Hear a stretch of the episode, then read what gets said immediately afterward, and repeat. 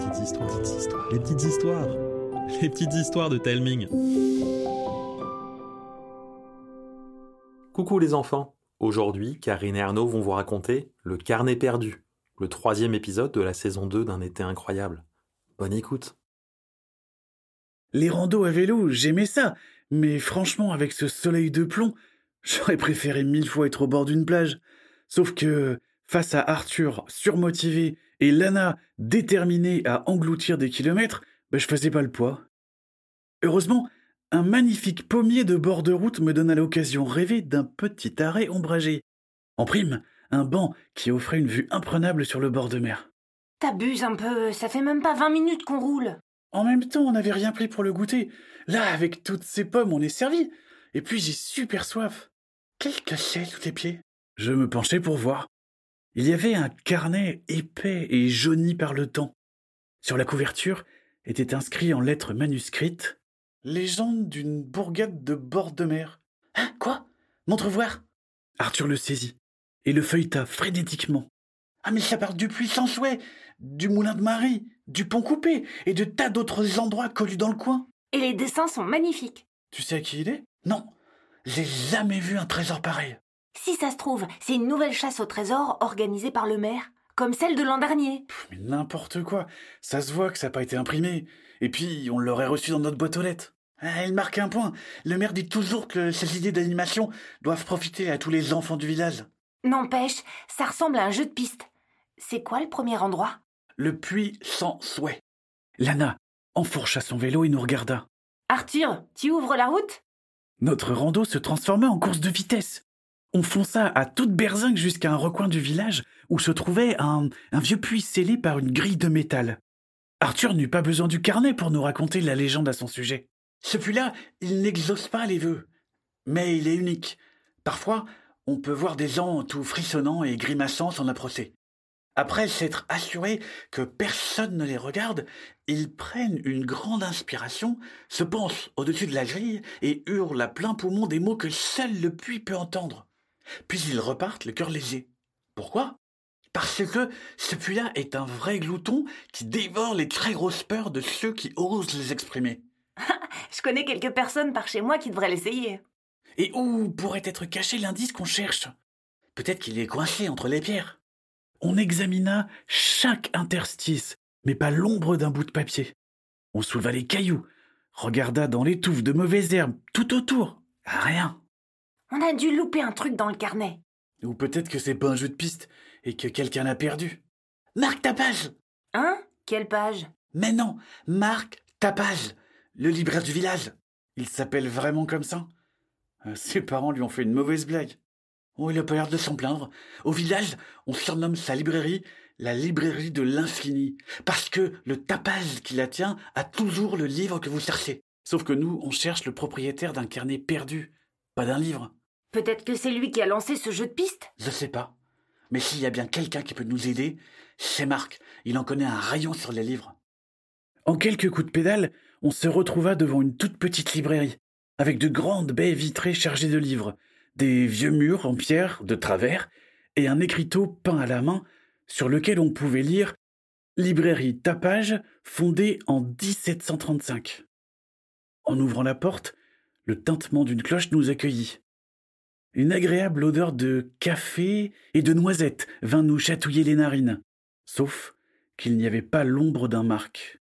Bonjour Un homme surgit de derrière le comptoir, les bras chargés de livres. Bonjour les enfants. Que puis-je pour vous? On a trouvé ce carnet rempli de légendes. Et on se demandait si c'était pas un jeu de piste. Euh, ou un carnet perdu. Je peux l'examiner? Lana lui tendit le carnet. Il le prit, délicatement comme un bijou. Dès que son regard se posa sur la couverture, il lâcha un cri de joie. Où avez-vous trouvé ce trésor? Près d'un grand pommier sur la route du bord de mer. Vous savez à qui il appartient? Oui, c'est l'un des carnets de légende de Papistoire. Quelle truffe J'aurais dû m'en douter Papistoire Le vieux monsieur qui raconte des histoires aux enfants? Chaque jour, à l'heure du goûter, sur la place du village. J'adorais l'écouter. Ces histoires sont incroyables Parfait On n'a plus qu'à lui ramener son carnet, il va être sacrément content. Ça risque d'être euh, compliqué. Papistoire est parti en vacances? Non, Arthur. Hier, alors qu'il se promenait, Anatole a fait une crise cardiaque. Arthur me fit l'impression d'un soleil qui s'éteint.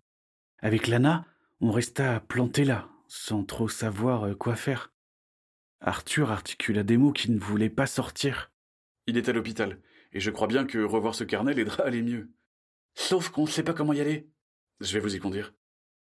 D'habitude, j'adore les choses qui sentent le propre. L'intérieur d'une voiture tout juste nettoyée, le salon où mamie vient de passer la serpillière, le linge tout juste à repasser. Mais cet hôpital schlinguait.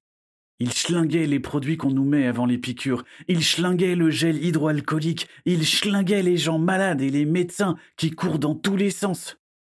Monsieur Tapage nous accompagna jusqu'à la chambre de Papistoire. Lana entra timidement. Arthur n'osa pas. Et moi non plus. Pourquoi est-ce que j'avais peur comme ça? C'était quand même le conteur qui m'avait fait rêver chaque été quand j'étais petit qui se trouvait dans ce lit. C'était grâce à lui qu'Arthur était devenu notre ami Alana et moi. Et d'après les bibles des machines, il n'était pas mort. Non. Ce n'était pas de voir ce vieux monsieur allongé qui me terrifiait. C'était le silence, entrecoupé de bips réguliers qui s'échappaient d'une machine reliée à Papistoire. Du coin de l'œil, je vis qu'Arthur essayait de retenir ses larmes. Il renifla, hocha la tête et finit par rentrer. Il trifouilla un peu le carnet, comme s'il ne savait pas par quelle boule prendre, puis le posa sur le lit. Bonjour, Papistoire. On a trouvé ton carnet sous un pommier, et M. Tapaz nous a dit que ça te ferait plaisir de l'avoir. Tu sais, il va vraiment falloir que tu te réveilles parce que sinon, le goûter au village va redevenir un moment affreusement ennuyeux. Plus personne ne se regroupera sur la place pour t'écouter.